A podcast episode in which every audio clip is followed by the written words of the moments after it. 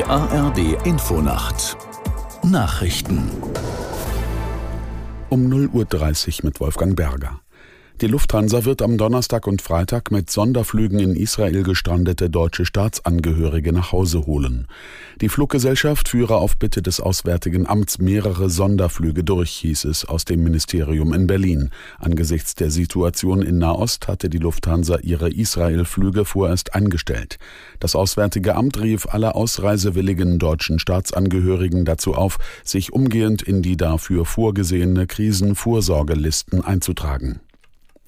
Außenministerin Baerbock lässt wegen des Angriffs der Hamas auf Israel alle deutschen Hilfszahlungen an die Palästinenser nochmals eingehend überprüfen.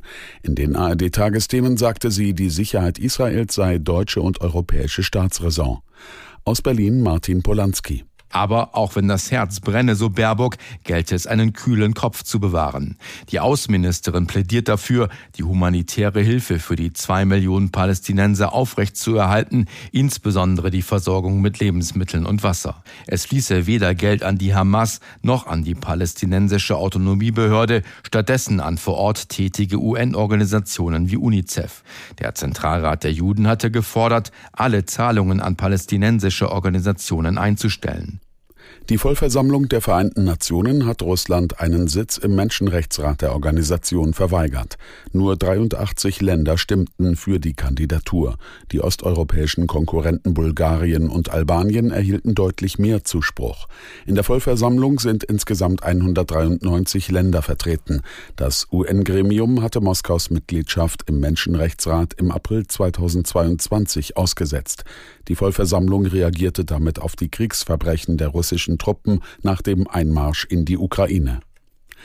Der Zoll hat nach einer bundesweiten Überprüfung von Paketzustellern Bilanz gezogen. In 60 Fällen seien Strafverfahren eingeleitet worden, etwa wegen unerlaubten Aufenthalts oder weil Arbeitgeber keine Sozialversicherungsbeiträge gezahlt hätten. Aus Bonn Christoph Hensken. In fast 2000 Fällen wird der Zoll jetzt weiter ermitteln. Kontrolliert wurde unter anderem, ob die Beschäftigten auch tatsächlich den gesetzlich vorgeschriebenen Mindestlohn von 12 Euro bekommen. Zudem gingen die Ermittler der Frage nach, ob Ausländer illegal beschäftigt sind. Die Paketbranche boome, so die Generalzolldirektion mit Sitz in Bonn. Express- und Paketunternehmen suchten deshalb händeringend nach Arbeitskräften. Auch zahlreiche Subunternehmer kämen zum Einsatz. Und das Wetter in Deutschland. Nachts überwiegend trocken, stellenweise Nebel, Tiefstwerte 16 bis 7 Grad, an den Küsten windig. Tagsüber im Norden Regen und Gewitter, in der Mitte und im Süden oft sonnig und trocken, 17 bis 29 Grad.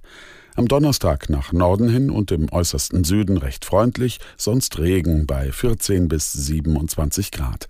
Das waren die Nachrichten.